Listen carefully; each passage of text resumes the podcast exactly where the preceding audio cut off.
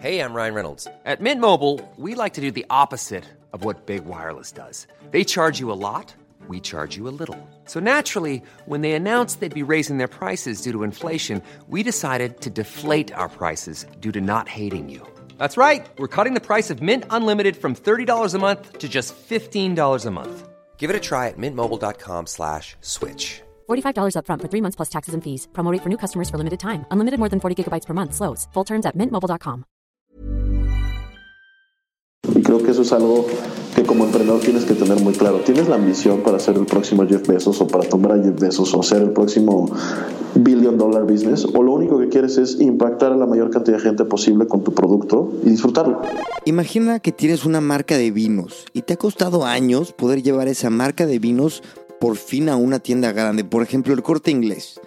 Pero bueno, ahora que llegas al corte inglés, ¿cómo vas a hacer para sobresalir? Dejando de lado el marketing masivo, lo tienes complicado, pues precisamente 1.5, la aplicación de Dan, nuestro invitado, resuelve ese problema. ¿Cómo?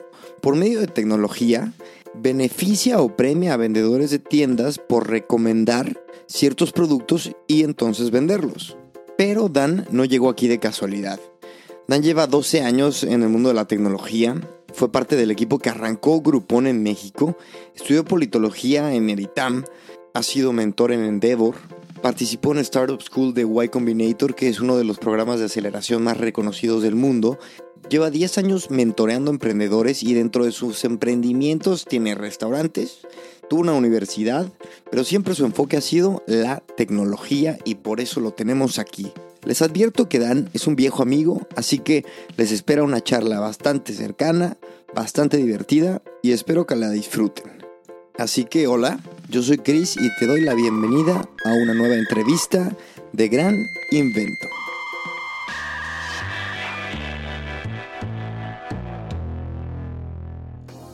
My Cashless es la mejor empresa de cashless del mundo, permitiendo a organizadores de eventos separar muy bien el manejo de dineros por un lado y de productos por el otro, haciendo que el servicio sea mucho más rápido y así la gente pueda disfrutar del espectáculo, pero también eliminando potencial robo hormiga mientras genera información de cada transacción por área, por vendedor, producto y por usuario. Con My Cashless organizadores están incrementando su utilidad al menos un 30%, en algunos casos 60% y hasta un 100%. ¿Qué piensas? Si organizas eventos de más de 3.000 personas, ya sea en Europa, Estados Unidos, México, Latinoamérica, busca a MyCashless en mycashless.com. ¿Qué hubo? ¿Cómo estás? Bien, gracias. ¿Tú? Muy bien, qué gusto hablar contigo. Oye, Dan, cuéntame, ¿en qué estás? Hace mucho que no me, me pones al día con tu vida profesional. Eh, pues en 2018 fundé 1.5. 1.5 es un software as a service que entrena y recompensa a vendedores offline. Y pues ahorita en que estoy, pues llevo pues ya casi dos años. De hecho, el 20 de febrero, y no hice nada, fíjate, el 20 de febrero cumplimos dos años en esto. En eso estoy. Pero llevas con 1.5 en el formato original eh, dos años o desde que lo fundaste? Fíjate que tuvo una iteración, más bien un pivote y una iteración. Eh, pivot, si, si quieres explico un poco la, la diferencia desde mi perspectiva. Pivote es hacer un cambio de 180 grados, o sea, el modelo original nació en 2017, a finales de 2017, y era un poco lo que hace Tasty, pero con, con mixología, era hacer recetas de 30, 40 segundos que tuvieran alto nivel de engagement en redes sociales para demostrar algún cóctel cool con un call to action para que te llegara el kit para replicarlo a la puerta de tu casa. Así nació 1.5 a finales de 2017. Eh, hicimos una muy buena alianza con, con, otra startup mexicana que se llama Cultura Colectiva. Hicimos una campaña bastante exitosa para Diageo. Y de nuestro lado eh, nos dimos cuenta un poco analizando métricas que la audiencia a la que le estábamos hablando o la audiencia que estaba comprando nuestros kits de mixología no era nuestro target o el target que haces en tu business plan. O sea, nosotros íbamos para, pues para atender un mercado de un nivel socioeconómico medio alto de 28 años para arriba, que no le doliera gastarse el equivalente como 50 euros en, en su kit de, de, coctelería al mes. Y resulta ser que los que empezaron a comprar los kits y a consumir el contenido que generábamos eran meseros y mixólogos que querían como volverse más pros. Entonces, en, en, paralelo a eso, eh, yo estaba hablando con Bacardi. Eh, Bacardi me dice, ¿sabes qué? Que quiero pichar, bueno, no pichar, quiero, quiero becar a varios de los alumnos que te están comprando tu contenido como para hacer un curso formal. Y de ahí hicimos el pivote de 180 grados a decir, bueno, entonces quizá nuestro público, nuestra audiencia no es el mass market, sino es, sino es este nicho, vamos a atenderlo, entrenándolo y recompensándolo. Entonces...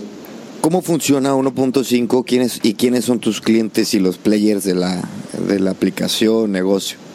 Cool. Eh, pues realmente funciona con un principio tan sencillo, pero a la vez tan complejo que, que es, pues, güey, cuando tú vas a un restaurante o cuando tú vas a comprarte unos jeans, probablemente, es altamente probable que los jeans que te acabes comprando sean los que te sugirió un vendedor o una vendedora. No, o sea, tú no, probablemente no llegues al corte inglés o al Palacio de Hierro a decir, quiero esos jeans. Siempre te pruebas varios y va a haber un vendedor detrás que te dice, güey, si te ven mejor con esto, si te ensarta una playera, una chamarra. Este, lo, lo, mismo en un restaurante. En un restaurante, pues dices, güey, tengo ganas de echarme un whisky o una chela y probablemente le vas a preguntar al mesero, güey, ¿cuál me recomiendas? No, pues te recomiendo X en lugar de Z. Lo que trata de hacer 1.5 es que en esa recomendación de X en lugar de Z, el mesero se lleve algo por haber recomendado X. Lo mismo el vendedor de jeans en el corte inglés, que se lleve algo por haberte vendido esos jeans de la marca D en lugar de la marca F. Y de la mano con eso va el entrenarlos a vender esos productos. Em, eh, está bien interesante tu pregunta en relación a los key players porque cuando hicimos este, este pivote que te comenté, nuestro primer cliente, por los antecedentes que tú conoces en, el área de marketing, fue muy fácil venderle a Heineken. Heineken siempre ha sido, siempre nos ha apoyado en muchas iniciativas o lo que eras que intento en, en temas de innovación. Creo que un buen tip que puedo dar es um, apalánquense de un cliente al que le hayan dado resultados para probar nuevas cosas, o enfocados a darle resultados, pero eso te puede ahorrar una muy buena curva en cuanto al levantamiento de capital y ese tipo de cosas. Este, entonces, en 2018 empezamos a trabajar con Heineken bajo este modelo y a, a, mediados del año pasado decidimos que nuestros key players ya no iban a ser marcas de consumo masivo, sino marcas independientes de lujo. Okay. Por tres razones principales. Dos, una, dos comerciales y financieras y la otra en, a nivel Value Proposition Design. Eh, comercial y financiera es cuando trabajas, cuando le vendes una marca independiente lujo, la cadena de toma de decisiones está en dos, tres personas máximo y el proceso de toma de decisión durará de dos semanas a un mes máximo. De igual forma, eh, los periodos de pago son tengo clientes que son una chulada, los amo. Tengo un cliente que me pagó y su servicio empieza en marzo y ya me pagó. Okay. Eh, es, eso no pasa con las marcas grandes. O sea, las marcas grandes, Diageo, Heineken, todas esas, te pagan a 90, 180 días. Sí. Eh, por las dimensiones de, de, de la startup, pues eh, financiar contratos de esa magnitud a 90, 180 días suele ser un reto financiero, o, o operativo, o las dos. Entonces, este, esas fueron dos de las razones por las que optamos por voltear a, a, a, buscar marcas independientes. Y la tercera, que es una línea un poco más comercial, es este, las marcas independientes buscan posicionarse y las marcas independientes tienen unas métricas mucho más alcanzables. Ahorita estamos trabajando con una Ginebra en la que hicimos los cálculos las marcas de consumo masivo en el área de Ginebra dominan alrededor del 87% del mercado, del market share en México. Entiendo. Si nosotros logramos quitarle un 1% de ese market share a las marcas de consumo masivo, esta marca ya creció seis veces su tamaño. Entonces, los resultados ya son, o sea, los resultados que podemos entregarles y, las, y la percepción de valor que, le, que, le, reciben ellos o que tienen ellos es mucho más amplia. O sea, a, a Heineken con moverle la brújula un punto 5, 1% ya estaban del otro lado. Aquí con el mismo esfuerzo los llevamos a 600%. Entonces, Oye, llévame un poco de la mano de cómo funciona la tecnología, porque tú premias a los vendedores por recomendar X o Y producto, pero ¿cómo lo haces? Cool. Pues mira, este es otra buena historia, porque eh, cuando nacimos, nacimos con aplicaciones nativas. Y fue el primer error y el primer quema de dinero estúpida que hice en la empresa. Me quemé casi 10 mil dólares haciendo aplicaciones nativas cuando jamás dimensioné que pues nuestro target son vendedores de tiendas departamentales, eh, meseros que pues tienen celulares de no necesariamente la mejor gama, de la gama más alta. Entonces su costo de oportunidad de descargar una aplicación del App Store de la Play Store de 50 megas es enorme. Entonces en febrero salimos con aplicaciones nativas. Como hicimos una, una campaña bastante eficiente, logramos casi mil descargas en dos semanas y teníamos un churn brutal. O sea, para el término del mes, el 50% de nuestras descargas habían ido. Por ejemplo, la bajaban para curiosear, no veían nada o no veían gran valor y la borraban. Entonces, para abril de 2018, matamos toda la tecnología y la hicimos desde cero y relanzamos en septiembre de 2018 con una tecnología que seguramente tú conoces que es Progressive Web App, que es un desarrollo basado en React Native, que básicamente es la experiencia de una aplicación nativa, pero desde una página web en tu celular. Que aparte es la tendencia, ¿no? Pues depende del tipo de producto que estés desarrollando, pero yo creo que el 90% de los productos van en esa tendencia y el otro día son fintechs o son cosas ya muy en específico. Claro. Este, entonces, pues tumbamos la tecnología, salimos en septiembre y un poquito contestando a tu pregunta de cómo va el user journey es, el mesero se registra, de hecho, eh, una de nuestras, bueno, nuestra propuesta de valor, o, quizá me atrevo a decir hasta el moto más claro que tiene la empresa es, el centro de toda la operación es el vendedor. O sea, nosotros estamos aquí para agregarle valor a la vida del vendedor, del mesero, del, vendedor en retail. Eh, ahorita estamos haciendo unos experimentos en cannabis en Estados Unidos con los bot tenders. El punto es darle más valor por su trabajo a estos dudes y estas dudettes. Em, ¿Cómo lo queremos hacer? A través de las recompensas. ¿Y por qué le conviene a las marcas? Pues porque le sale 10 veces más barato picharle un Uber de 5 euros a un bot tender que te vendió 20 euros de tu marca que hacer una campaña masiva con un influencer que ni siquiera tienes la forma de medir el retorno. Entonces, ellos se registran con un correo, una contraseña, nosotros les enviamos, les terminamos el registro a través de un helpdesk donde los acomodamos, los acomodamos en el venue en donde trabajan y a partir del venue donde trabajan se les van mandando notificaciones, ya sea vía SMS, mensaje de digo correo electrónico o los que tienen los que tienen Chrome si les podemos mandar push Okay. Les, van, les van diciendo, ahora tengo que vender esto, dinámica tal, eh, de tal fecha a tal fecha tienes que vender eh, Bobby Jean, un cliente de nosotros, y cada venta te va a acumular 5 puntos, cuando llegues a 300 puntos te vamos a bonificar 500 pesos en Uber. Entonces ellos van registrando sus ventas, le van tomando fotografías a sus tickets, eh, eso la neta es una métrica que me encanta presumir porque está muy cool. En septiembre de 2018 nosotros procesamos, la primera semana nosotros procesamos 300 tickets. Hoy procesamos alrededor de 25 a 30 mil tickets semanales. O sea, sí ha sido como... Y mucha gente me decía, no hay forma que un mesero se tome el tiempo de tomar. Pues ya procesamos 30 mil tickets a la semana, sí hay forma. Lo hacemos muy sencillo. ¿Y cuántos vendedores? Eh, ahorita tenemos poco más de 3000. Ok. Entonces están metiendo más de 10 tickets. O sea, hay outliers que meten como 70 y hay güeyes que no la pegan. O sea, hay de todo, pero. Pero también un poco creo que el factor de éxito, o lo que yo defiendo mucho cuando, cuando vendo, es eh, no les cuesta nada de trabajo. Toda, toda la experiencia de usuario de la aplicación, o sea, lo, lo primero que pensamos es que no le cueste nada de trabajo a este güey tiene sus bemoles, o sea, en, en, octubre del año pasado, ah, no, perdón, en agosto del año pasado pichamos una campaña para Coca-Cola que nos dijo, nos compró tanto el güey que no les cueste nada de trabajo, que nos dijo, entonces hay que hacerlo con WhatsApp. La integración de WhatsApp Business cuesta una millonada y no solo es la integración, sino que WhatsApp Business cada interacción te cobra. Entonces, eh, no daba el presupuesto. Entonces ahí fue como quemón con Coca-Cola, pues WhatsApp a una Coca-Cola le doy el codo, o sea, para que te des una idea, correr su campaña durante tres días costó 40 mil dólares, entonces, y la campaña estaba pensada para durar 45 días, es como, güey, no hay no hay dinero, pues más Coca-Cola que seas que pueda pagar esto. Entonces, pues nos regresamos a nuestra vieja y confiable Progressive Web App de 1.5, donde el güey se registra, tiene la dinámica, dice vendí tanto, toma una foto y listo. Y lo cool es que tenemos un OCR, un Mobile Character Recognition. Entonces el mesero puede subir 12 tickets en una sola foto, o sea, hacer como una toma aérea, pum, las 12 fotos, jala la información, la acomoda, si hay una persona en helpdesk como nada más verificando que toda la información vaya en orden, pero pues el mesero puede subir sus tickets de todo un turno en una sola foto o en dos y no le va a quitar más de dos o tres minutos.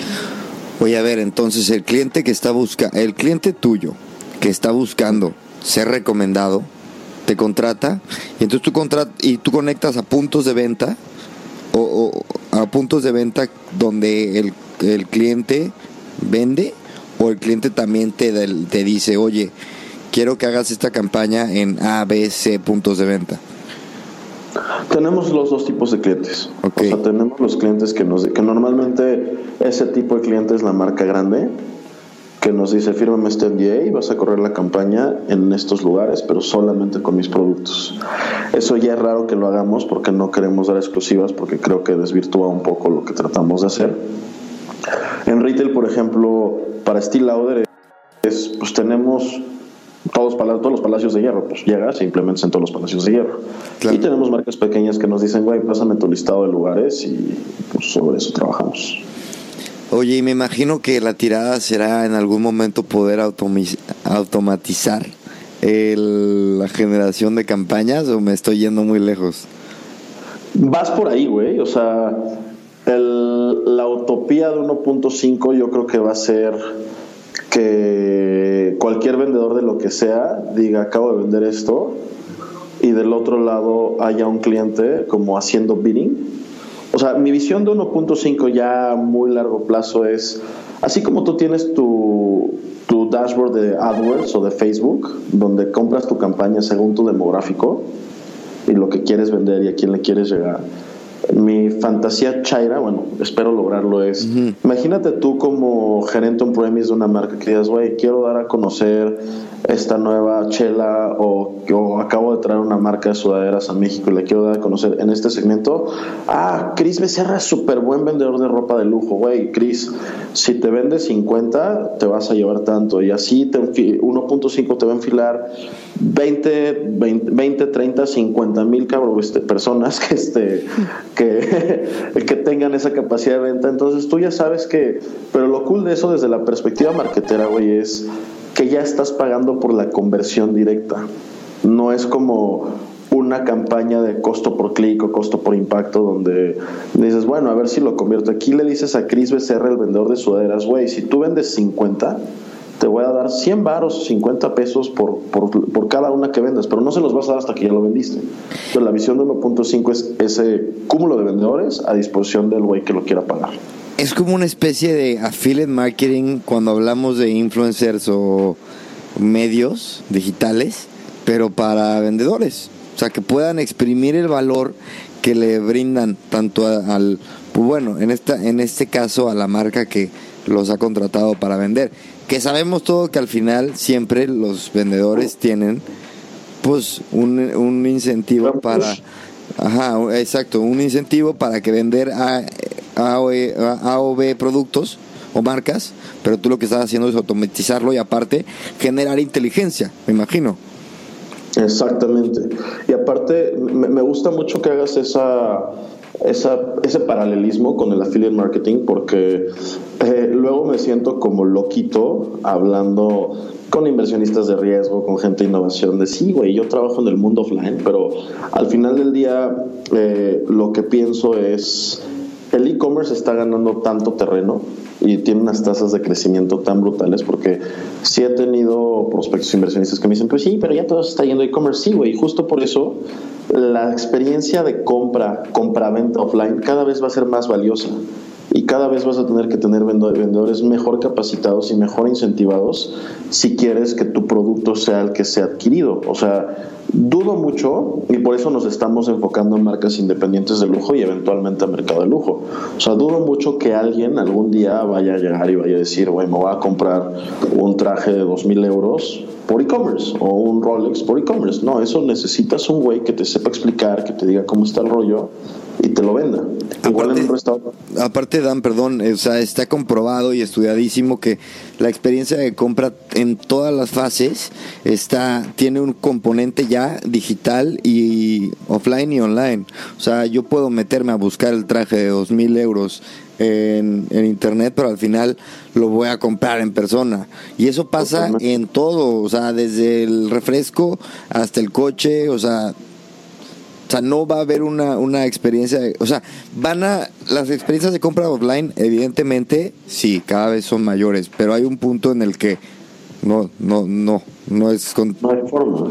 Sí. No, y, y, y, otra cosa interesante, otro punto interesante es la experiencia offline cada vez va a ser más, el spending va a ser mayor. O sea, me gusta poner este ejemplo. Cuando pues, quieres echar flojera con tu novia y estás en tu casa empiernado viendo Netflix, pues igual te sacas Uber Eats o Postmates o DoorDash y pides algo. Y probablemente te vas a gastar o estás dispuesto a gastarte 30 euros en la cena con tu novia. Pero porque es algo que vas a cenar en casa y es algo que haces prácticamente diario, o si no lo haces diario, pues es algo cotidiano. En cambio, cuando quieres un date de salir a cenar y, y, echar unos tragos y pasarla bien fuera, lo que no estás buscando comer y ya, estás buscando una experiencia de un restaurante en donde quieres que te traten bien, quieres que te recomienden cosas chidas, quieres tomar buenos tragos y comer buena comida y donde no estás esperando gastarte 30 euros, estás esperando gastarte el triple o el cuádruple. O sea que cada vez más premeditamos más el, la, la compra offline. ¿A eso te refieres? valoramos más, yo creo. Sí. O esperamos más valor de esa experiencia. Claro, y también la investigamos, me imagino, ¿no? Totalmente, o sea. Y, y se nos olvida, por ejemplo, Apple. Eh, eh, Apple, su, uno de sus diferenciadores es su tienda offline.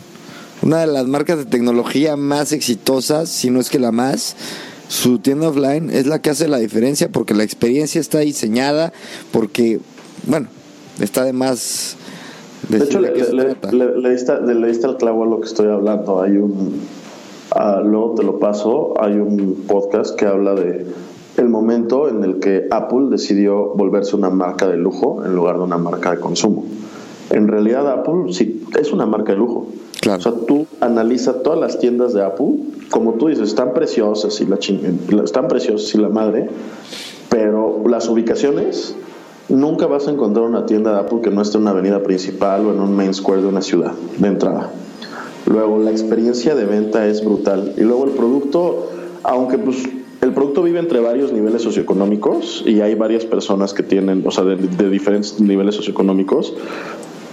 Lo, lo, interesante de Apple es cómo te van aventando adón y adón y adón y adón y adón y adón y adón, o sea, el reloj, los audífonos, la funda, un montón de cosas que al final del día acaban siendo tickets gigantes. O sea, la diferencia entre tener un iPhone y tener un teléfono de cualquier otra marca, por un lado es el estatus, pero por el otro lado es ya le metiste tantas cosas a tu teléfono que probablemente el spending de ese producto es del triple de lo que tú hubieras gastado en un Samsung o en un Motorola de la misma gama. Pero ya te, te vendieron a través de esa experiencia de lujo uh -huh. y de identificarte con un producto de lujo unos audífonos de 300 euros, un reloj de 300 euros, más el teléfono, más un montón de cosas. Okay, Entonces, sí, okay. ju justo es eso. Eh, eh, lo, todo lo que tengas que comprar por e-commerce lo vas a comprar con e-commerce y va a ser para satisfacer necesidades básicas desde mi punto de vista. Y todo lo que vayas a una tienda a vivir esa experiencia, estás dispuesto a obtener algo de mucho mejor calidad, una mucho mejor experiencia, pero también estás abierto a pagar más. O sea, al final del día por eso estás yendo. Y es muy interesante lo que veo en offline, cada vez hay más tiendas enfocadas en la experiencia, eh, como solamente para corroborar lo que dices de Apple, eh, aquí en Plaza del Sol en Madrid hay una tienda de Apple en un edificio que de hecho es, si no me equivoco, es de Carlos Slim. Y este, y... Mi tío siempre en todos Tu tío, claro, sí, tu tío. Oye, y abrieron una tienda de Johnny Walker que es una locura, o sea, es la experiencia más memorable que he tenido, bueno, ni siquiera me gusta el whisky, pero que he visto para temas de compra offline, ¿no? Cada vez es más relevante. Oye, pero a ver, cuéntame una cosa, tú, eh, tu proyecto eh, viene, nos cuentas, de, de una idea original que no tiene nada que ver con lo que ahora estás haciendo, pero tú en realidad tienes un camino largo en el mundo tecnológico. ¿Cómo empieza esa aventura? Cuéntame un poquito sin irnos tan a, tal vez tan a fondo porque es muy larga, pero un poco los, los como hitos de, de tu carrera que te llevaron aquí. Si te soy totalmente sincero, yo creo que fue necesidad económica, güey. Así, al chile. O sea, yo Porque, estaba estudiando. porque aparte tienes un bootcamp de, de full stack developer. Te, No. te rifaste un bootcamp. Ah, ah, ah, o sea, yo lo tengo, sí. No, yo, te, yo tengo, ojalá, te- sería millonario. O sea, no, no, no, no, no tienes, tomé- pero- Tomé un bootcamp, sí, tomé Pero un eres, o sea, eres, tec- eres geek y, mer- y mercadólogo y, y aparte de formación politólogo y abogado. Abogado no terminé, güey. Ah, ¿no? Abogado, No ter- pues ya me- me- termina. ya sé, cabrón, pero no me da tiempo, me faltan tres materias. Este, y la neta también, por respeto a que le quité el lugar a algún güey en la UNAM, sí lo quiero terminar, pero no lo he terminado. Me estoy volando. Ok, Este- bueno, pero entonces tienes un background súper, súper completo.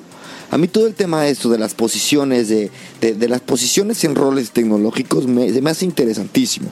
Por eso te lo pregunto, porque quiero un poco como desmenuzar tu perfil profesional y luego ya nos ponemos a tripear al respecto. Pero cuéntame. Va. Mira, de entrada el bootcamp lo tomé porque eh, em, lo tomé y creo que seguimos escalando, entonces al final no me fue muy útil, aunque sí me fue muy útil. Este que es, pues yo soy de la idea de mm, no puedes dirigir o no puedes instruir a alguien si no entiendes lo que le estás pidiendo. Llevo mucho tiempo desarrollando tecnología, llevo, pues empecé en 2009, llevo 11 años desarrollando tecnología y empecé en marketing en 2007, llevo 13 años en, en área de emprendimiento, tecnología y este... Y llegó un punto en el que por los requerimientos y el nivel de los equipos con los que trabajaba, yo decía, güey, le estoy diciendo puro choro, o sea, neta, nada más les estoy poniendo cosas así que se ven mamonas, pero eh, varios programadores que trabajan conmigo me dicen, güey, neta, no sabes ni lo que estás diciendo, pero no te preocupes, yo lo, yo lo hago. Me caes Entonces, bien. Te voy, a, te voy a decir que sí. Me caes bien, no te, la voy no te voy a ver la cara porque eres chido, pero al final del día me, me encontré en una posición muy vulnerable como líder, en el que dices, güey, no puedes ser un líder si no sabes lo que estás pidiendo, si no sabes, o sea, me queda muy claro el foco de la empresa y a dónde la quiero llevar y a dónde quiero ir, pero a nivel técnico también eso es importante. Entonces, esa fue la razón por la que tomé el bootcamp. Y al final me volvieron a rebasar, entonces ya dije, güey, ya necesito contratar un CTO, ya que esté a un nivel super pro y que los lleve, porque pues ya me rebasó. Entonces, y desmenuzando mi perfil profesional, te digo por necesidad, porque yo entré en una universidad, este, eh, una universidad privada muy costosa, entonces mi mamá me dijo como, güey, es la universidad y ahí tú te pues, las arreglas para irte a chupar y todo eso. Yo nada más te voy a pagar la escuela. Ok. Eh, pues me gusta salir, entonces, este, eh, pues buscando chamba en- a través de Twitter. eh, unos emprendedores chilenos que luego fundaron Corner Shop eh, dijeron quién nos ayuda a traer el grupo a México y yo dije jalo y así de huevos me- me- nos entrevistaron en una casa en las Lomas. Fue como bueno pues este van a ser el equipo que trae Grupón a México la verdad es que fue una experiencia en la que yo fui un desastre. Grupón, estamos hablando del 2007, 8. 2008 2008 sí puta. Sí güey ya estamos bien viejos. Vaya, vaya, vaya. Una década, más de una década. Bueno, Más una década. no tenía panza güey Este, sí. Oye, a ver, pero 2008 eh, era otro mundo y tú eras un niño y el mundo digital y tecnológico era totalmente diferente. Te metes a este mundo y me dices, entraste un poco verde, pero ¿cómo, cómo fue la experiencia con Grupón? Yo creo, a ver, de entrada, eh, no estoy de acuerdo contigo. O sea, yo creo que el mundo digital de 2008, más bien, sí estoy de acuerdo, pero parcialmente. El mundo tecnológico sí es muy diferente, la forma en la que se opera y la forma en la que se comporta la operación y la relación con el dinero, que al final del día es capital de riesgo, sigue siendo igual. Okay. Inclusive creo que ahorita somos más quisquillosos o somos más cautelosos que en 2008. En 2008 era a todo y el chiste es market share y vámonos. Y pues agarraron un squinkle de que tenía yo 20 años y fue como, vamos a hacer cosas y pues me fue de la chingada y pero al final del día no me molesta porque tuve la oportunidad de tener como primera experiencia profesional real, cagarla con una empresa que fue la empresa que llegó al billion dollar valuation más rápido en la historia de ese tiempo. Entonces dije, güey, y eso me permitió, pues, como durante poco más de seis meses, tener una buena empapada de lo que es la tecnología, modelos de venture capital, cómo tienes que adquirir y cómo tienes que dar resultados a una velocidad, como ves ahorita rápido, como ves empresas muy fondeadas, ¿no? que parece que están en carreras. Difiere un poco de ese modelo, pero afortunadamente tuve una muy buena primera experiencia. Este, los fundadores se me hacen unos cracks, o sea, son personas muy serias, muy complejas de llevar, pero son brutalmente inteligentes y brutalmente responsables con lo que están haciendo. Prueba de ello que han tenido el único éxito de a de veras en la historia de Latinoamérica. Okay. Este, porque luego fundaron Corner Shop. Él acaba de comprar Uber creo que en 380 millones de dólares. Este, entonces, eh, salgo, bueno, no salgo, me invitan a salir de, de grupo. De hecho, me dijeron muy amablemente, güey, pues sí le estás cagando y tienes de dos sopas. Una, eh, dejas la escuela para que te vengas aquí full time a entender cómo está el pedo en serio. O acaba la escuela y luego nos buscas, güey, porque neta no estás pudiendo hacer las dos cosas. Pues, pues, ni modo, ¿no? Y va, digo, lloré, güey. Nunca había llorado. Creo que ha sido la única vez que lloré en un trabajo. Lloré cuando me corrieron. Digo, güey, este es el trabajo ideal. No te... Literalmente, cuando me contrataron, me dijeron, güey, ¿qué computadora quieres? Y yo, esa. Ten un cheque, ve por ella. Yo así de, "Oh, ¿cuánto quieres ganar? Tanto. Va. eh, a trabajar. Tengo que venir a la oficina tal día y tal día. Neta. Ese era mi trabajo, güey. Era una mamada. Bueno, pero el mundo, el mundo digital entonces sí ha cambiado, porque eso ya no pasa. Claro, claro que sí pasa. Eso pasa, Cada vez hay más que- trabajos, claro, cada vez hay más trabajos remotos, cada vez hay más gente No, no, no, me con queda. la filosofía. Eso sí, Ajá. eso sí, pero que llegan a. Y que llegan con un fondo para que un niño de 20 años empiece a, a pedir cosas sin que le cuestionen y que empiece a tomar decisiones. No sé, no, no sé, igual y sí pasa y no me entero. Creo que sí pasa, lo que yo, más bien yo creo que los estándares están más altos, o yo me vendí muy bien en ese tiempo, pero sí. Puede sí, ser, o sí, las sí dos. sucede. Sí, conozco muchos squinkles de 23 años, 24 con Teslas en San Francisco que dices, dude, es más, conozco un güey que como intern de Stripe, intern, le están pagando 110 mil dólares al año, güey, es un intern, es como, dude, ¿Pero qué rol tiene? Eh, intern de software, eh, o sea, de- como software developer, como intern, Es como becario. Ah, pero como desarrollador, como becario desarrollador gana 110 mil dólares al año. Es como, güey, ya esto es una locura. Interesante. Entonces, bueno, salgo de Groupon, bueno, me sacan de Groupon, eh, me regresé a enfocar en la escuela, pero siempre he sido muy inquieto. Eh, en la escuela me volví por ocioso director de una madre que se llama la Asociación de Empresarios del ITAM, que en su momento era como lo único que apoyaba a emprendedores del ITAM. Este, un poquito el modelo se trataba de conseguir mentores y conseguir deals para hacer back office a bajo costo para los emprendedores, como despachos de abogados, de contadores, todo ese tipo de cosas. Un buen día llegan unos dudes a pedir mentoría que estaban fundando su como laboratorio de desarrolladores de apps. Entonces, este, eh, me empiezan a hacer una serie de preguntas, ¿con quién veo esto? ¿Con quién veo esto? Y les empiezo a dar feedback, güey, esto que estás pensando yo lo haría de esta manera, porque ya vi unos güeyes que están en otras ligas que lo estaban haciendo así, lo tuvieron que arreglar de esta manera. Y pues de cuatro o cinco sesiones que me decían, güey, tienes esto muy claro, le dije, pues le- le- es que literal lo acabo de vivir hace tres meses. Me dijeron, y si te vuelves nuestro socio, así partes iguales y te damos un sueldo y todo de huevos. Y fue como, no brainer, ¿no? Fue como, claro. Este, Y aquí tenías eh, 20. Aquí fue 2009, tenía 21, 21. O sea, estamos hablando que tu primer negocio donde fuiste partner fue a los 21. Así es. Y fue un negocio pasándomela bien. O sea, la neta fue buena época. Desafortunadamente la relación con estos cuates no acabó de la mejor forma, pero también fue un buen aprendizaje. Y este. Y por alguna razón, Dan, o sea, yo, yo sé que tu, tu perfil, y por eso quiero ir un poco hacia acá, tu perfil es muy de conocimiento mezclado con, ahora dices que esta relación no terminó muy bien, pero con relaciones. O sea, has tenido muchos proyectos con gente distinta porque conoces, estás metido en un, en un, en un ecosistema de profesionales de tecnología. Sea, y eso, eso ha traído mucho valor a tu desarrollo profesional, ¿o me equivoco? Claro. No, de hecho, justo el otro día estaba tripeando con un amigo que tú conoces, este, que te metió al mundo de estrategia digital. ¿Quién, ¿quién será? Suéltalo. Chelo, con Marcelo, estoy, sí, Marcelo estoy viendo muy seguido a Marcelo. Estoy.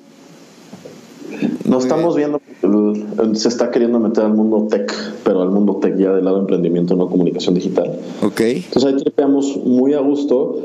Y justo lo, una conclusión que llegué, pero está chistoso. Llegué a esta conclusión apenas el año pasado y a finales del año pasado fue, soy muy bueno haciendo relaciones, me queda claro. Me choca que me digan eres buen PR, como que yo peluce a los PRs, no, no me gusta que me digan eres PR. Soy muy bueno haciendo relaciones, encontrando lo que la gente puede llegar a necesitar de mí. Y así es como he logrado ciertas cosas o me he logrado abrir ciertos caminos. Y con 1.5 he logrado vender ciertos deals que dices, güey, o sea, neta, si te contara cómo vendí el primer deal, todavía no teníamos ni el software terminado, güey, y estaba la primera factura, este, porque sé y logro entender muy bien qué necesitas que yo te puedo entregar. Entonces, y un poco de lo que se ha tratado mis 30 ha sido de sistematizar eso. Como de, ok, Chris necesita ABC, yo se lo puedo dar, se lo puedo explicar y proponer y conducir la conversación de esta forma para que me lo acabe pidiendo y podamos construir esa relación. Y me voy a desviar otra vez, perdón que voy brincando, pero es que me parece interesantísimo que el tema de dar en el, en, en el mundo social, tecnológico, sabemos que en el, en, en el ecosistema startup es más normal, ¿no? Suele ser más natural dar, oye, un consejo, Dan, ¿cómo le hago para tal, tal, tal? No, pues sin problema, nos juntamos y sin compromiso, ¿no? Y yo lo veo mucho en el podcast, que la gente que suele estar más abierta para las entrevistas puntualmente es gente, gente que está en el mundo del emprendimiento, ¿no? Entonces, creo que creo que tiene una correlación interesante. Me desvié y quise hacer un paréntesis, pero la- la- el, el tema de dar, de dar información, de en qué te puedo ayudar, es algo que, por ejemplo, hace no, hace no mucho me surgió una oportunidad de con una con un eh, cliente mío aquí en Madrid hacerle un trabajito y alguien me dijo, es que la forma en que la gente con dinero te junte a sus proyectos es haciéndoles más dinero, ¿no? O sea, o dándoles valor, o sea, por no hablar de dinero, generándoles valor, ¿no? Tú cuando le entregas tiempo, atención o te pones a disposición de alguien, sea o no sea rico, o sea, sea quien sea, le generas valor y generas una relación que en un futuro puede ser la relación de tu vida. Claro, sí, sí, sí, estoy 100%. Perdón, ya hice mi paréntesis. No, pero es que... Síguenos contando esa mezcla de... Está, está interesante que tocas el tema de, de dar y porque yo tengo una teoría, bueno, no es una teoría, creo que es muy real. Mm, hay muchas, este, por ejemplo, Y Combinator te dice como moto, el camino del emprendedor es muy solo y muy complejo. Y al final del día sí hay momentos en que dices, güey, sí me le estoy, o sea, sí está cañón y sí es rudo. Entonces yo creo que la, gente en tecnología da, o bueno, yo me he topado con mucha gente que me ha dado muchas cosas, inclusive sin siquiera pedirles o, o no he esperado nada a cambio, porque probablemente ya pasaron por eso. Dicen, güey, ahora me toca como give back, o güey, yo sé lo que se siente andártela pelando por esto. Entonces, va, te ayudo. O, a mí me gustaría que, que si tú conoces al dueño de una marca de orujo en Madrid, me lo presentes sin pedir nada a cambio. Y si tú quieres un sponsor que yo conozco que te puede interesar, pues te lo voy a dar, porque al final del día todos estamos en un barco bien difícil y queremos sacarlo adelante, el nuestro, pero pues si tú sales, eventualmente me vas a jalar, ¿no? Que es un poco lo que tú hablas de agregar valor, pues al final todos estamos en el mismo barco y tú nunca sabes si el güey que ayudaste hace tres años, luego cierra una, una serie B de 50 millones de euros y te puede conectar con otro inversionista. Ni siquiera lo haces esperando eso, nada más sabes que existe esa posibilidad y por empatía dices, Exacto. órale, va. Exacto, o sea, la clave es no, no pienses en eso, pero sé consciente Pero que puede suceder, pasar. puede Y qué suceder. cool, pero si no, muy cool. También por eso yo me clavo tanto en el tema de las posiciones, porque, porque es curioso que a veces, tú lo dijiste, a veces nos podemos, en, es- no- puedes estar en la cima siendo socio a tus 21 años de una empresa que está facturando muy bien. El día siguiente estás en la ruina y aparte tienes una competencia brutal de personas capacitadas, ¿sabes? Y, y dices, ¿qué está pasando? ¿No? ¿O qué hice estos años? ¿no? Sí, sí, sí. Exacto, es porque, insisto, yo sí creo que ha cambiado mucho y sobre todo cambia el cómo los recursos humanos nos eh, podemos cotizar en el ecosistema tecnológico. ¿O no? Ajá. Si no estás de acuerdo, dime. O sea, yo definitivamente creo, y fíjate que ese es un miedo que igual tiene muy poco que superé, güey. Este, o sea, al final mi vida profesional contratado fueron seis meses en Groupon donde me pusieron de patitas en la calle. Todo lo demás es negocios propios, güey. Sí, pero has tenido ofertas, ¿no? Sí, afortunadamente, pero justo las ofertas que recibo, y de hecho esa es mi métrica, como sigo teniendo miedo, pero cada vez menos y cada vez soy más consciente, güey, no me la voy a pelar, de que eh, pues tengo 32 y todas mi, toda mi experiencia profesional ha sido en negocios propios y quiero volverme un godín de repente y pedir chamba en Bancomer, no sé, pues qué les voy a decir, ¿no? Pero al final del día, eh, cada vez las empresas más valoran ese como Smart Street y esas experiencias y eso es lo que afortunadamente me permite, no es por presumir, pero neta sí recibo un montón de ofertas de, güey, vamos a llevar esta empresa a tu país, ¿quieres traer? No, o sea, como que buscan skills que no te da una licenciatura, que no te da una formación godín o una formación de chamba así, que son cosas que si no te agarraste, si no te ensuciaste las manos y no te agarraste a golpes ya con ese tipo de situaciones, no lo vas a poder hacer. O sea, tengo 32 años, ya tuve tres demandas laborales que afortunadamente salieron bien, pero es como, pues ya hay much- muy pocas cosas que una vez tuve que irme a chelear con un delegado porque nos estaba cansado este, clausurando un local en, dos días antes de Navidad, una cosa así. Es como, esas cosas no te las da una vida godín de Vancomer. Entonces, y hay cierto tipo de empresas, de empresarios que dicen, oye, es que yo necesito un perfil como el güey que se tuvo que ir a chupar con un delegado en Navidad a, a un güey que lleva 10 años haciendo finanzas en un escritorio. resolutivo. Al final yo hablaba con Diego Ballesteros y estábamos hablando de esto, del perfil que cada vez es más cotizado en todo, en toda la gama de las, todas las industrias, el que se mete a donde tenga que meterse, que entiende de tecnología, que entiende de negocios, un poquito que entiende de todo, ¿no? También este escuchaba a Na- Naval Ravi, no sabes Ah, al sí. eh, Bueno, Naval. ese es Na- Naval, Naval, no me acuerdo el apellido, es como Ravillat o algo así, que Ajá. decía que la, la vida, o sea, la vida para estar especial, o sea, para estar especializado, pues, o sea, es un desperdicio. Entonces, un poco, ya me estoy metiendo al tema filosófico, más allá de, de lo profesional, pero qué horrible, ¿no? Nada más dedicarte a una cosa toda tu vida. ¿Ya, ya vamos a tripear? Este, Yo, no, siempre, porque- yo siempre me meto a lo existencial, güey. O sea, de eso se trata este, este mundo eh, te- tan cambiante. O sea, vamos a estar metidos en simplemente hacer. Es que yo creo que ese mundo de emprendimiento y tecnológico está lleno de gente inquieta. Si no, no pones tu podcast, si no, no pones tu empresa, si no, no cierras o abres un restaurante, una universidad y, ¿sabes? No, y- y ya tripeando un poco, estamos en 2020, güey. O sea, nunca fue más fácil hacer cosas. Si no te permites hacer cosas en esta época con los recursos que tienes, con educación, tecnología, acceso a internet, acceso a, pues no voy a decir a mucho dinero, pero que tienes tus formas de no morirte de hambre, si no lo intentas en esta época o si no lo intentas ahorita, ¿cuándo lo vas a intentar? Creo que nunca ha sido más fácil y a la vez más competitivo construir algo. Pero si no crees en que tienes la capacidad de construirlo con todas las herramientas que hay ahorita, pues hace 10 años, o sea, nuestros papás no tuvieron esa oportunidad porque no había tantas herramientas. Ahorita Claro. puedes ahorita puedes montar, voy a contarte una historia, este, pero es una historia muy graciosa. Em, justo cuando nació 1.5, como a los tres semanas, yo estuve friegue y friegue un amigo que me llevara a pichar a cuervo. Como a las tres, pero así, de que apenas tenía la idea, güey. Eh, y me dice, oye, te conseguí una junta con el director comercial de Cuervo y con el VP de, o sea, con puro directivo de Cuervo. Y yo, ah, chingón. Y ya quieren ver la aplicación. Yo, ay, este, ¿y cuándo es la junta? Pasado mañana, Cristian pagó una licencia de 10 dólares, unos mockups con un user journey, y eso fue lo que les mostré y están rayados.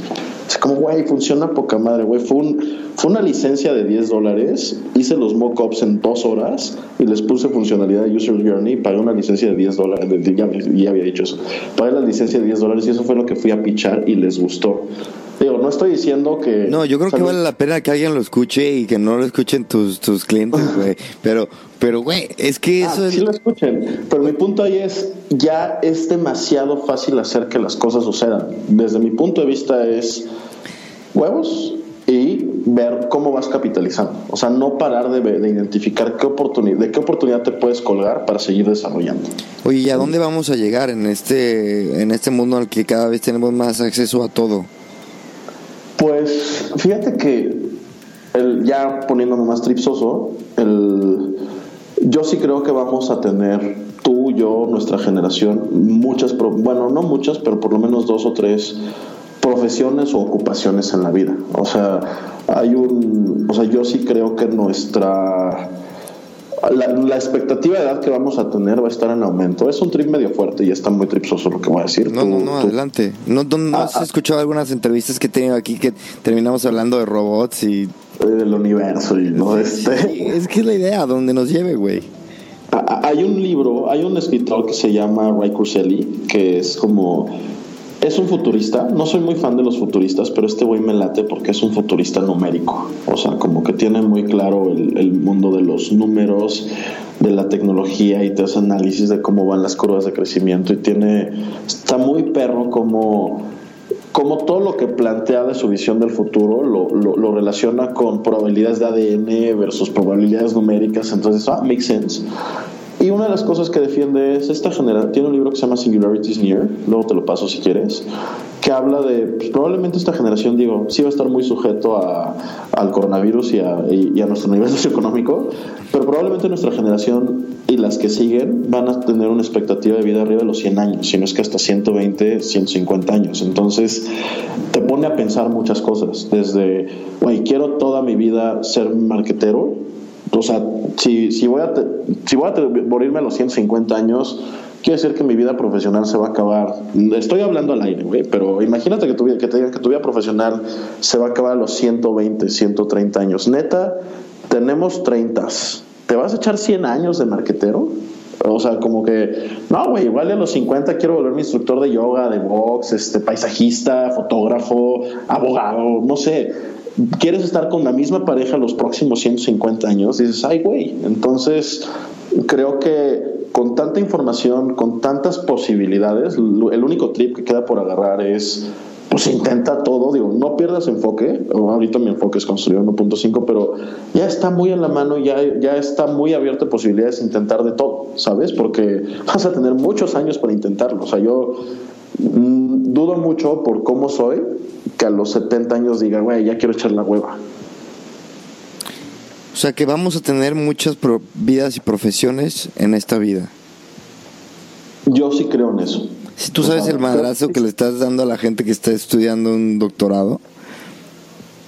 Ah, hola, este, hola amigos de Harvard. Igual ya el futuro son los tutoriales de YouTube. O sea, el futuro es ahorita y va a parecer comercial, pero una de mis actividades favoritas de como relax es eh, tengo un iPad en la cocina, pongo masterclass, que es como un YouTube, pero donde te enseñan como gente Claro, muy pro. masterclass, sí, sí, sí, sí. Este, una de mis cosas favoritas, mis relaxes, güey, pongo el iPad y me pongo a seguir las recetas. Es como, y quizá algún día quiera volverme chef, güey. Entonces, y si un dude se chingó 10 años estudiando un doctorado y luego se quiere volver florero, florista, Pues, güey, o sea, los títulos ya están overpriced. Sí te dan el conocimiento especializado, creo que te da un overpriced, ya está overpriced. Creo que hay cosas en las que no queda de otra, un cirujano. O este, pues ya luego temas donde de, mucho dinero, un CFO muy cañón, pues sí te puede salvar la vida. Pero hasta ese CFO va a llegar un día el señor Vancomer, CFO genio de los números, o, o el señor Goldman Sachs, y va a decir, güey, llevo 30 años solamente pensando en cálculos de probabilidad numérica ya quiero hacer macramé, fuck it. Y se vale. Y pues ya podemos hacer eso porque el güey va a poder pagarse un curso de macramé y lo va a poder hacer. Amazon algún día tendrá, bueno, ¿cuándo va a tener tiendas físicas? Hablando de... Amazon ya tiene. Sí, pero en el mundo bien. ¿Cuándo va a invadir las calles? Yo creo que sí va a suceder y muy pronto.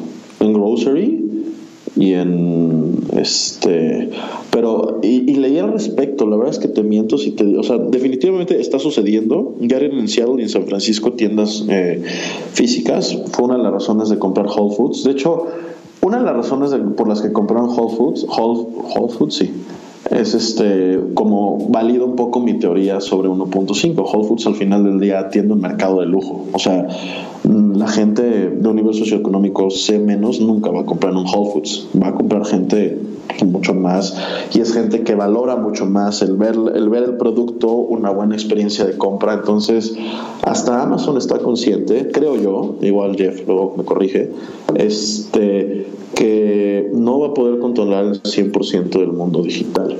Va a haber cosas que tengan que vivir en el mundo offline. A ver, estamos teniendo una conversación poca madre tú y yo ahorita. Pero, ¿qué darías por echarnos una, cuba mañana en, la, en el lugarcito? ¿Sabes? O sea, y probablemente ya va a llegar un punto en el que ya sabes qué, que ya no aguanto los Skypes, quiero ver a mi mamá, quiero ver a mi hermano, quiero ver a mis amigos, ni modo, compro mi vuelo a México o nosotros compramos el vuelo a Madrid, porque hay, un, hay yo sí creo que por más digitales, y mira que soy el más pro tecnología del mundo, por más digitales que seamos, llega un punto en que somos humanos. Hay un filósofo humanista que se llama David Rusenkopf, que tiene un libro que se llama Team Human, te lo recomiendo mucho, que, que habla un poco de esto eh, creo que un misunderstanding de la tecnología en estos momentos es que hay tanto acceso a capital y hay tantas cosas tan cambiantes que en algún punto el humano se está poniendo al servicio de la tecnología y no debe ser así. La tecnología nos permite hacer cosas increíbles como que el CFO de Vancomer de repente se quiera volver estudiante de macramé o Daniel quiera ser chef y pueda intentarlo, pero eh, ahí la tecnología nos está atendiendo a nosotros y esa debería de ser la visión en general de la tecnología y no al revés. Hay un hiciste énfasis en que vamos a terminar sí o sí valorando sobre todo la experiencia humana física en tiempo palpable, ¿ok? Y yo, yo he tripeado, yo he pensado que puede eh, esto está, va a afectar evidentemente a la economía, oferta-demanda. Empiezas a valorar lo físico, entonces cobra más, tiene más, este, cuesta más. Y estamos viendo en todas las ciudades importantes del mundo, también por los demográficos como han cambiado, cómo las rentas, los alquileres se van a las, a las nubes. La gente valora más el salir a la calle a una, a una casa bonita, evidentemente porque las familias cada vez son menos comunes en la ciudad, pero valora mucho más pagar, o sea, están dispuestos a pagar más de la mitad de su sueldo por vivir en el centro de la ciudad, ¿sabes? En un hub civil, civil humano, porque lo valoramos más. Y, y, también eh, los locales de las tiendas cada vez van a tener van a ser más, los, los locales, los alquileres, perdón, de las tiendas, ah, van a ser más valiosos, güey. O sea, va, va, a transformar este, este valorar la humanidad y el mundo físico, va a transformar también la economía. Y van a llegar las regulaciones y se viene un futuro interesante que no tenemos ni idea. Bueno, tú sí. No, pues está, está no, nadie tiene idea. Yo creo que el que diga que tiene idea está mamando, perdón la expresión. Este, no, ya, pues ya, dejamos las formalidades, no te preocupes, hace un tiempo. Sí, perdón.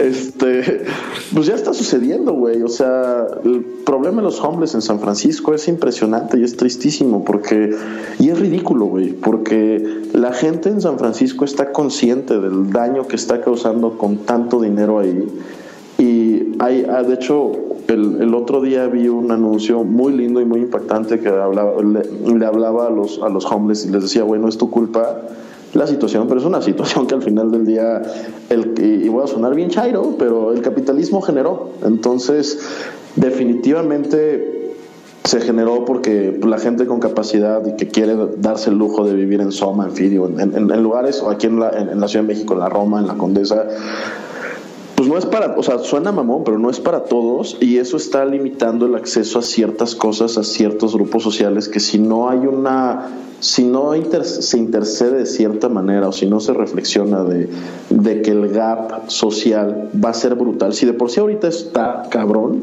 uh -huh. cada vez va a ser más, o sea, repito, el libro de Ray Kurzweil de, de, cuando habla sobre las expectativas de vida es, güey, vamos a poder vivir 150 años, pero no va a ser para todos, va a ser para la gente que pueda pagar servicios de salud de primer nivel.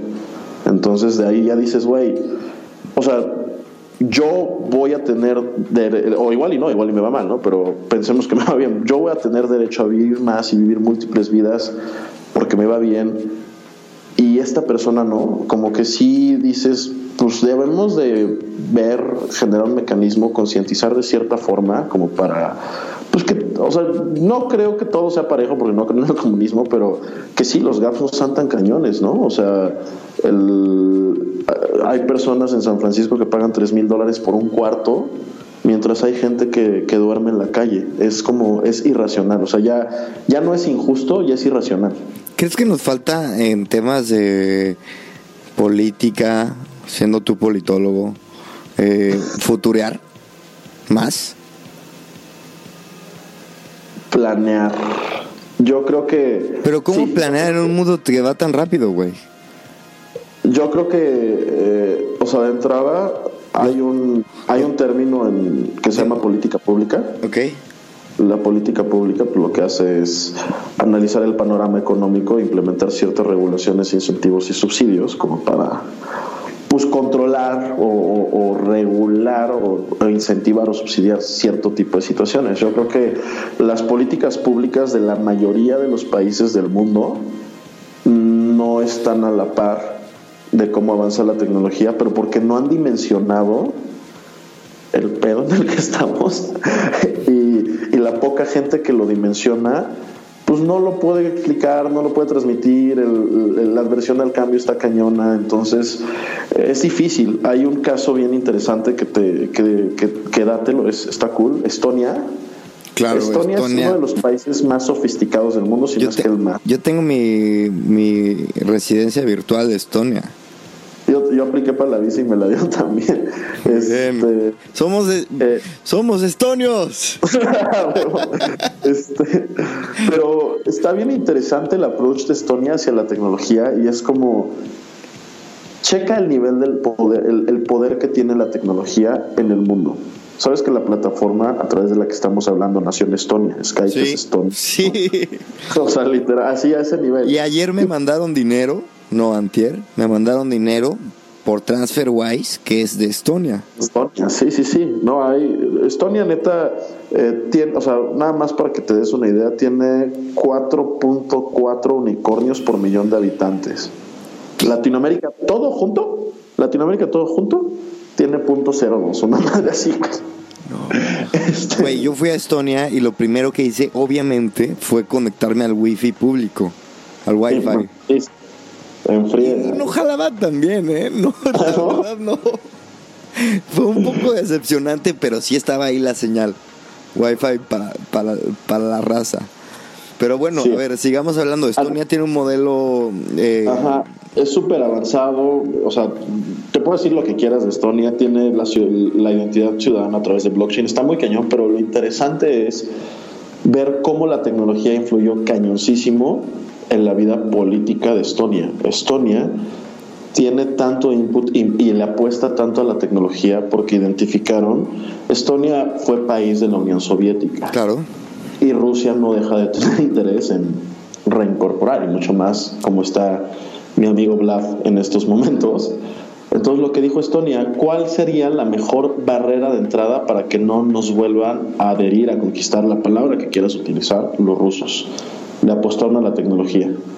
Y e imagínate el pedo político en el que se metería Rusia ahorita si trata de meter manos en un país como Estonia, que ya sacó Skype, que ya sacó TransferWise, que tiene fondos de inversión súper respetados, que ya sacó Volt, que tiene, o sea, que es el país, uno de los países más sofisticados del mundo a nivel tecnología. Entonces, de ese nivel es el aporte político que puede tener, el aporte a la política que puede tener la tecnología. Y no, hace, y no hace mucho los hackearon los rusos a los eston, estonios Estoniano, no sé cómo se llama. Esto no sé cómo se llama. Pero hace no mucho los hackearon y, y redoblaron este, esfuerzos en temas de seguridad porque fue, fue serio. no me imagino, no, no, me la sabía, la neta. Sí, ¿eh? pero... sí, sí, pero tampoco te sé decir el año, la verdad. Este. Sí, a ver, yo creo que el, el yo creo que el, el, el mismo proceso político tiene que replantearse para adaptarse al, a la velocidad con la que cambia este mundo por temas tecnológicos y porque cada vez se mueve más dinero y más industrias se mueven a la par del desarrollo tecnológico. Entonces... El real estate, lo dijiste muy bien, es, es, es un tema impactante en ciertas ciudades que tiene que ver con tecnología. Y yo creo que o sea, repito, el primer paso a nivel política pública es dimensionar el pedo en el que estamos, tal cual. O sea, no creo, ah, ya no trabajo, o sea, por, por creencias personales, ya cuando me proponen hacer consultoría con, o sea, He hecho proyectos de innovación y de desarrollo tecnológico para, para políticos o para, o para sectores del gobierno. Ya no lo hago porque es muy desgastante, particularmente en México. Este, pero. Todos lados. O sea, me imagino en todos lados, ¿no? Pero realmente me llama la atención que normalmente la, la persona, el stakeholder que más entiende tecnología, no necesariamente es el güey con más seniority de ese lado, entonces probablemente es, no sea la persona, una persona en posición de tomar decisiones o de proponer cosas. Entonces, pues sí, el, el, el secretario de Estado o el político high-end que diga, no, si hay que modernizarnos, no, no acaban de entender qué es modernizarnos. O sea, sí es accesible pausa, porque mira, e, e, es interesante. No, el mundo ahora mismo está dividido en gente que entiende y que no entiende de tecnología. O sea, y es por eso que los políticos están muy pinches lentos y la gente que está en tecnología estamos diciendo, despierten, ¿no? Pero a ver, ¿qué pasa cuando...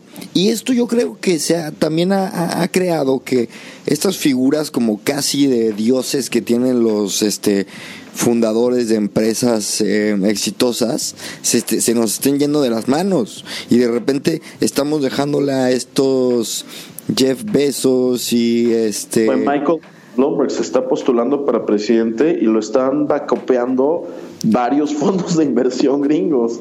O sea, no creo que se quede, pero imagínate ese nivel. No creo tampoco, pero podría ser. En cualquier momento pudo haber sido así. Por ejemplo, WeWork, su, su fundador, ¿cómo se llama? Adam Newman. ¿Tú lo conoces, no? Sí. Es un personaje. cuéntanos. Ya, ya cuéntanos. O sea, no lo conozco íntimamente, lo conozco de un evento en donde vino a decir vamos a abrir WeWork México. Este, en ese momento yo me perfilaba para ocupar la vacante de director de operaciones. No me la dieron por güey. Este, eh, pero nos reunieron, fue una cena, chupamos, el güey se ve. O sea, no es un. Creo que hay dos tipos de, de emprendedores o de figuras ya a nivel scale-up, como los super geeks, que son así máquinas, tas, tas, tas, tas y los que tienen esa capacidad de ser extrovertidos, business wise, tech wise y pueden integrar como todos esos skills en, uno, en, una sola personalidad.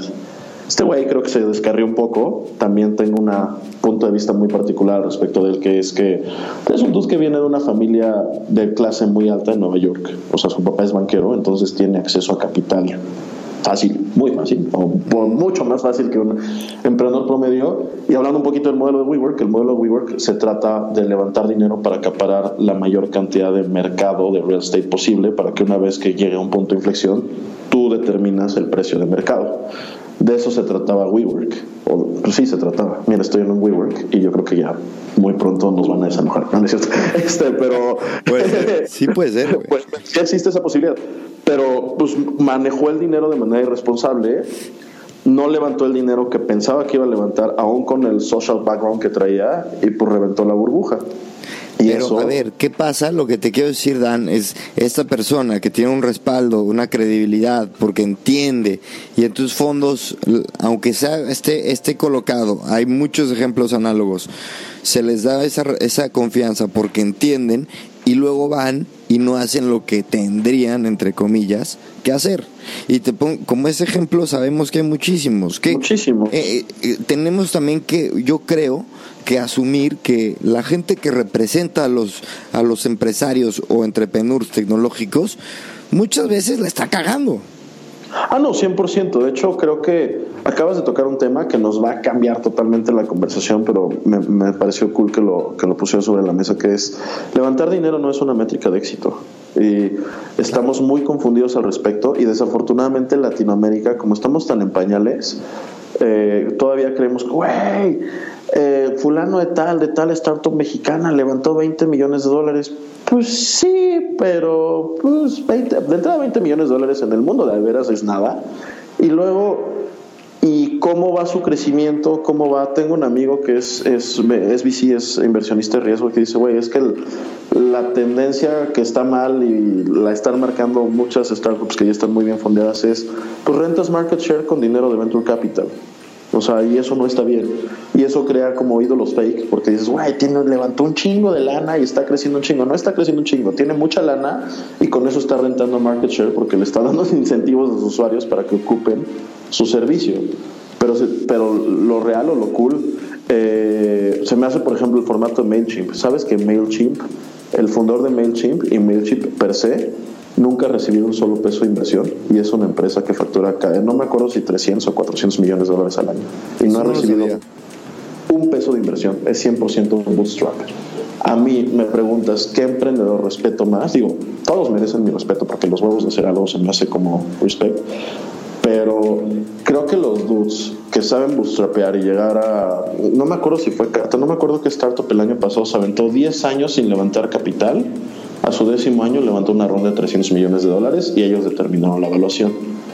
Porque ya construiste un producto. Cuando buscas dinero, lo buscas para escalar y para crecer un producto, no para construirlo. De hecho, conozco muchos inversionistas de riesgo que me dicen, güey, si tú llegas a picharme una idea, no te voy a respetar.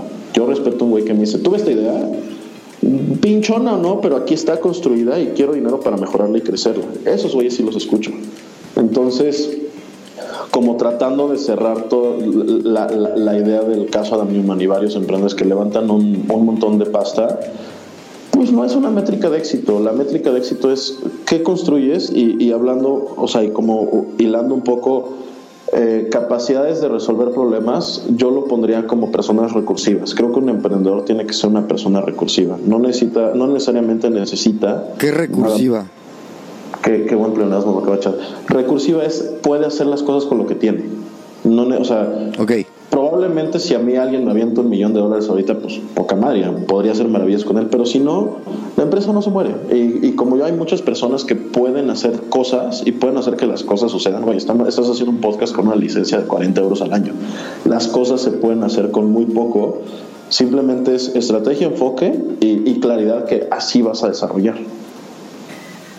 Bueno, la geek manía, ¿qué le va a pasar? Vamos a dejar de adorar a estos este, personajes.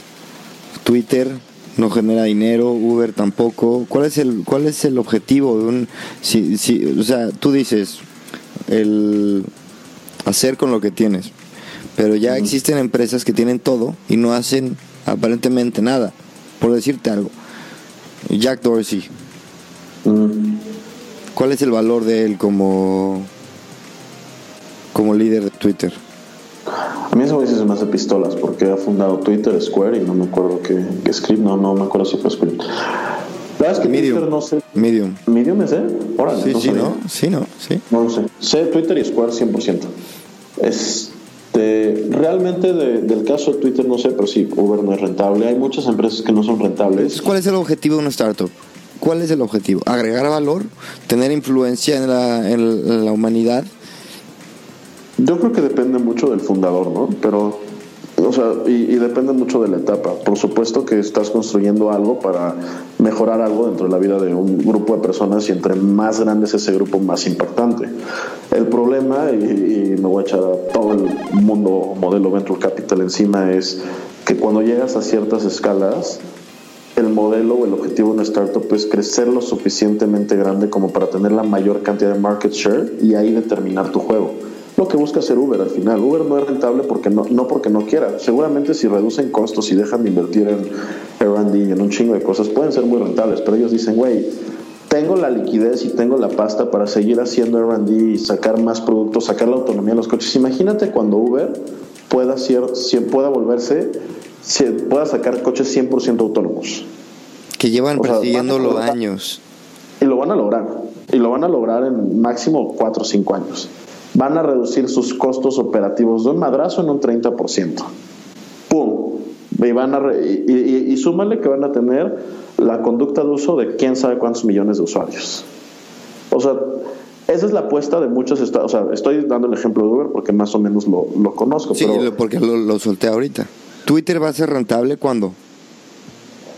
Twitter, yo creo que depende de las decisiones que tomen ya estoy, yo soy como muy huevos de ángel en las, las eh, asunciones que estoy haciendo, pero... Yo hice un capítulo eh, entero de predicciones del 2020, por favor, aquí se trata de eso, dejarnos ir. Eh, le, ¿Si ubicas a Anderson Horowitz, el fondo de inversión? No. Es uno de los fondos de inversión más, más respetados del mundo. Y el 31 de diciembre de 2019 sacaron un video que se llamaba Welcome to 2030, 2030. Y se trataba de todas las predicciones. Pero esos güeyes sí tienen inversiones en, en, empresas o en startups que van a marcar el 2030. Está bien interesante, luego te lo paso y a, tus escuchas también se lo recomiendo mucho. Este, Twitter, eh, fíjate que Twitter me gusta cómo están entendiéndose. Yo creo que Twitter va a ser rentable, pero no no como un scale-up. Yo creo que Twitter entendió que su audiencia eh, es mucho más sofisticada que la audiencia de Facebook, que la audiencia de Instagram. Entonces su modelo de advertising está haciendo, está orientándose un poco más hacia un costo por impacto un poco más elevado porque pues tu audiencia es un poco más sofisticada. Creo que si siguen esa línea, eh, cortando costos y cosas así, la verdad es que Twitter conozco muy poco, entonces el 90% de lo que estoy diciendo es bullshit, pero si siguen esa línea, creo que lo pueden lograr. Creo que con las regulaciones Facebook se va a caer. Eh, la predicción más grande y el otro día, y Diosito, por favor, nunca me vuelvas a poner en una posición en la que necesite algo de Rappi, pero el otro día me fui por unas chelas con unos McKinsey, que los McKinsey son los güeyes más haters de las startups en el México, yo creo. Y concluimos que Rappi va a estar muerto en 24 meses. Ok. con su billón de dólares de, SoftBank. Interesante, sí. yo no sabía que tenían inversión de SoftBank. De un billón de dólares. eh, y no le yo dudo que tengan más de 24 meses de vida porque su burn rate es brutal están quemando dinero como si ya tuvieran market fit y no lo tienen. O sea lo que están gastando como si fueran Uber pero Uber tiene de ese billón tienen cientos o por lo menos decenas. Estos güeyes tienen uno. Entonces y qué es que por ejemplo Disney empresas que se meten al mundo digital Disney se pueda poner a los al nivel de al tú por tú con Netflix yo creo que sí, güey. La neta. O sea, de entrada, pues lo que hizo Disney de conglomerarse, compró Hulu, ¿no? Compró. Compró Fox. No sé, compró Hulu, creo, y compró varias. Compró Fox Studios, no, no sé si Hulu, pero bueno. Este.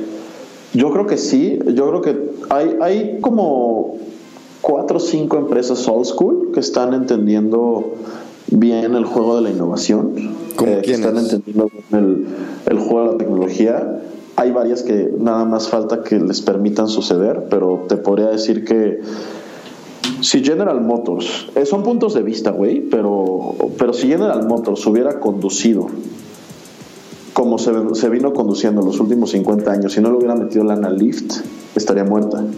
General Motors se mantiene como una empresa competitiva porque se innovó, le apostó un buen caballo, le apostó a Lyft. General Motors es de los principales inversionistas de Lyft y Lyft pues, se pone alto con Uber.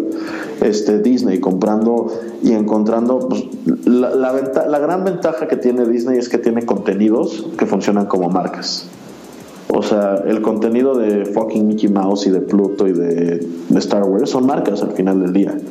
Y tú quítale todas esas marcas a Netflix y la balanza está bien pareja. Entonces, Disney, General Motors, un poco este. Eh, InBev, o sea, en mi ramo, por ejemplo, de AB InBev no están 100% sofisticadas. En México operan como si vivieran los 80s, pero a nivel global están haciendo inversiones muy atrevidas en tecnología y en consumo, y en consumo en tecnología. Entonces, pues yo creo que esas... Ajá. Perdón, perdón, hablando de marcas anticuadas o que logran sobrevivir, güey, yo, yo sé que Motorola ha tenido un, un camino como de telenovela. O sea, no, Motorola no es la misma empresa de hace 12 años. Ajá. Nada. Pero está regresando. Y yo, por la edad, puede ser la edad, pero me emociono.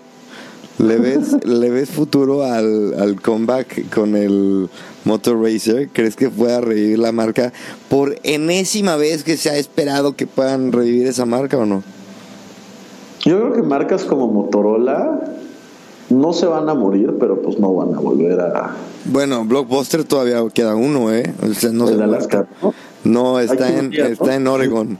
Sí. ¿El de Alaska ya no existe? No, el único que queda está en Oregon. ¿Y por qué en Oregon, güey? Pues porque son hipster, ¿no? No sé, güey. no sé. Qué chistoso. Bueno, eh, este, te, bueno, dime, ¿tú crees que a ver, se va a morir, pero será, volveremos a usar un teléfono Motorola?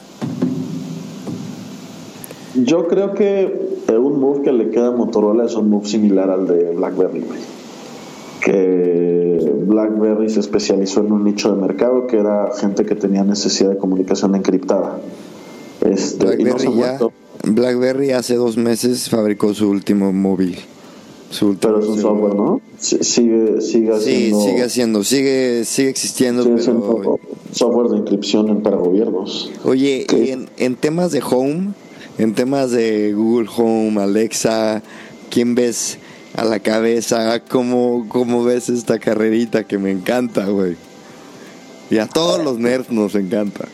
Creo que fue, hace, fue a finales del año pasado o a principios de este que decidieron liberar sus APIs e integrarlas. Entonces eso está de huevos. Porque, o sea, por ¿Pero ejemplo, quién fue? ¿Google? Las tres, o sea, Alexa, Amazon y, y no me acuerdo cómo se llama la Es otra. verdad, es verdad, claro. Entonces, eso a mí me, está- me parece que está de huevos. O sea, yo, por ejemplo. Ahí salió ganando este, Amazon porque está más desarrollada la inteligencia artificial de Google. Sí, En temas no de lo voz, sé. temas de voz, sí. Híjole, yo tengo Google Home, es pendejísima o hablo muy mal. Este, También en español que deja mucho que desear. Este, y justo, justo cuando leí esa noticia dije, huevos, porque, quería comprar una bocina que solamente corría en Alexa. Dije, güey, si ya liberan los APIs, pues puedo integrar todos mis IoTs para controlarlos por Google Home y la bocina, la, co- o sea, la música la, la manejo por Alexa. Entonces, pero yo sí creo que hay un tema de privacidad ahí muy rudo.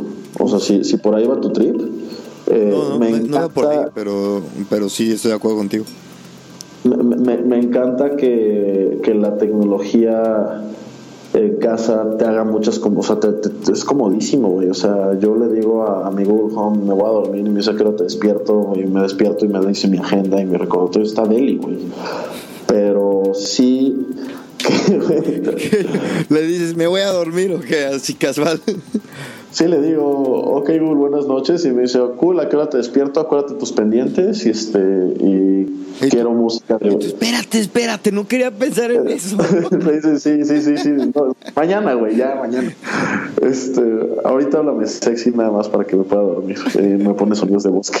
Este, eh, pero sí hay un tema de privacidad muy rudo, que yo creo que... O sea, yo tengo una postura muy radical en, re- en relación a la privacidad y el consumo. Pero sé que mi postura no es la postura más, o sea, es una unpopular opinión, eh, mi postura ante la privacidad es, güey, pues nos van a mandar advertising de chingos de cosas, de lo que sea. Pues prefiero que invadan mi privacidad para que se enteren que me gusta viajar, que me gusta tal marca de tenis, tal marca de teléfonos, para que me manden advertising de eso. ¿A qué hueva estar en Instagram o estar en Facebook o en donde sea y que te aparezca un pinche anuncio de frijoles la costeña, güey? O sea, prefiero. o sea, ¿Sabes qué me preocupa a mí del tema de advertising y privacidad? Lo único que me importa es que se está concentrando en cuatro empresas, por no decirte dos, güey. Y Facebook y Google.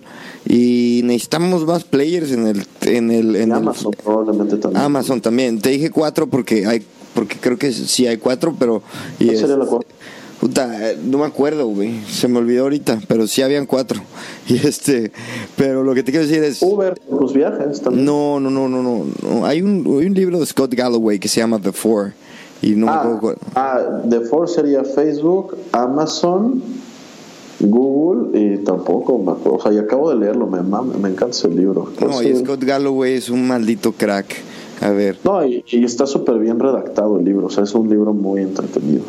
bueno, eh, a mí eso me preocupa más que nada. O sea, más que la privacidad. Apple, incluso. el cuarto es Apple. De hecho, Ah, claro, de- Dios mío. Y Apple es un, es- tiene una postura distinta ante la privacidad.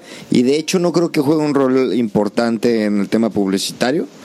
Eh, pero bueno. Porque no ha querido, güey, pero tiene, el- o sea, pues tiene cuántos devices en el mundo.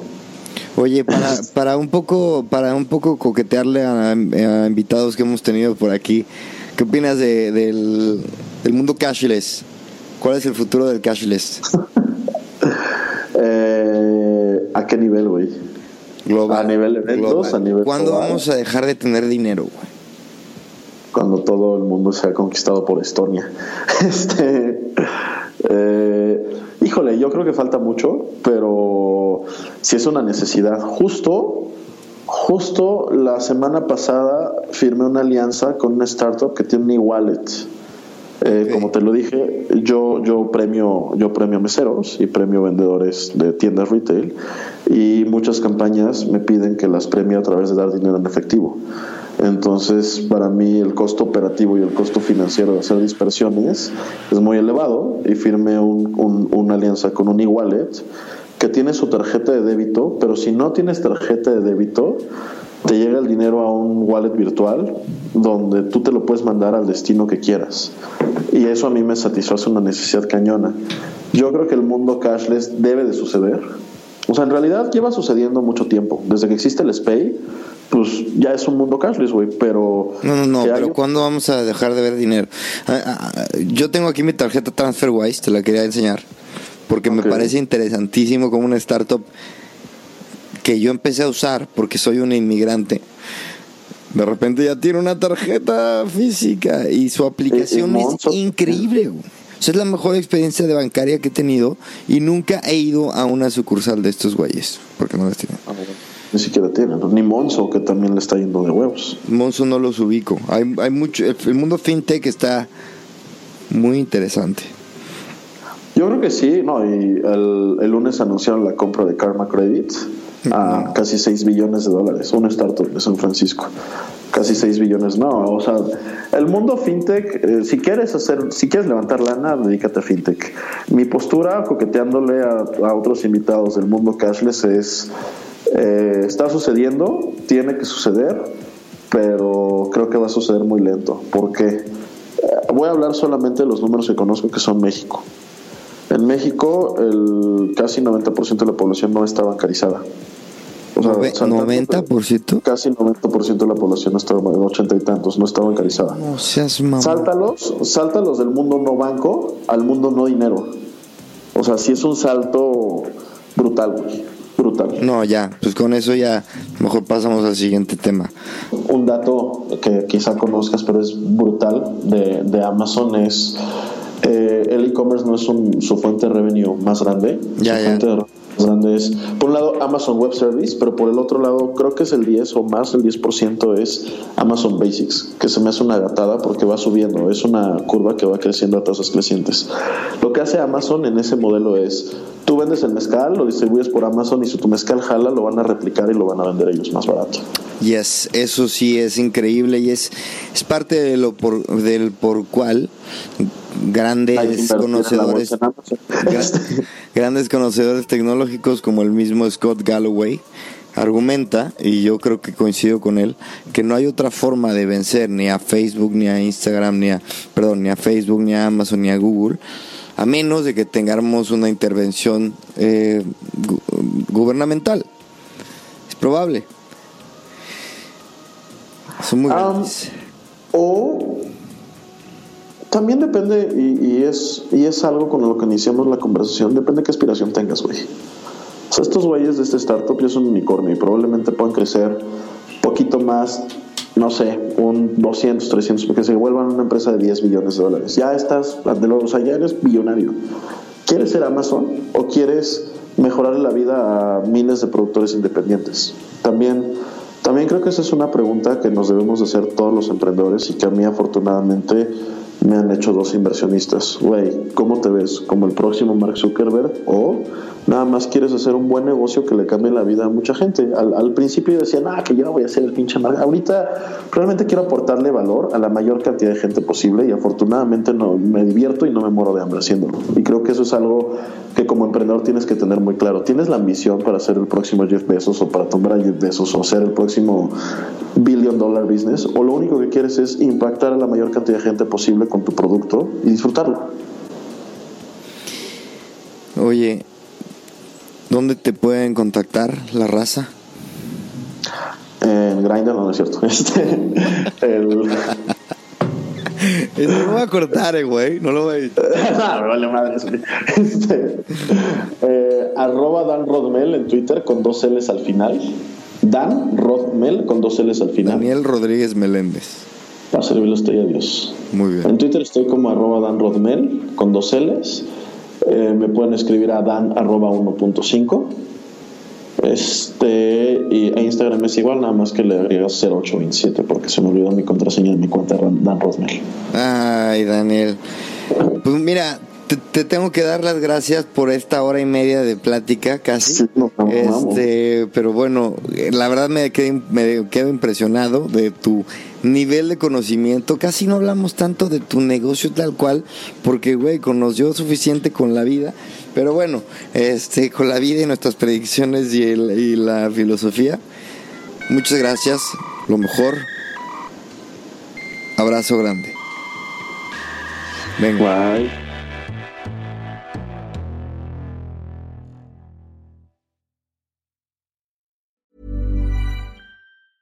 Hi, I'm Daniel, founder of Pretty Litter. Did you know cats tend to hide symptoms of sickness and pain? I learned this the hard way after losing my cat, Gingy. So I created Pretty Litter, a health monitoring litter that helps detect early signs of illness by changing colors, saving you money and potentially your cat's life. Pretty Litter is veterinarian developed, and it's the easiest way to keep tabs on your fur baby's health right at home. Go to prettylitter.com and use code ACAST for 20% off your first order and a free cat toy. Terms and conditions apply. See site for details.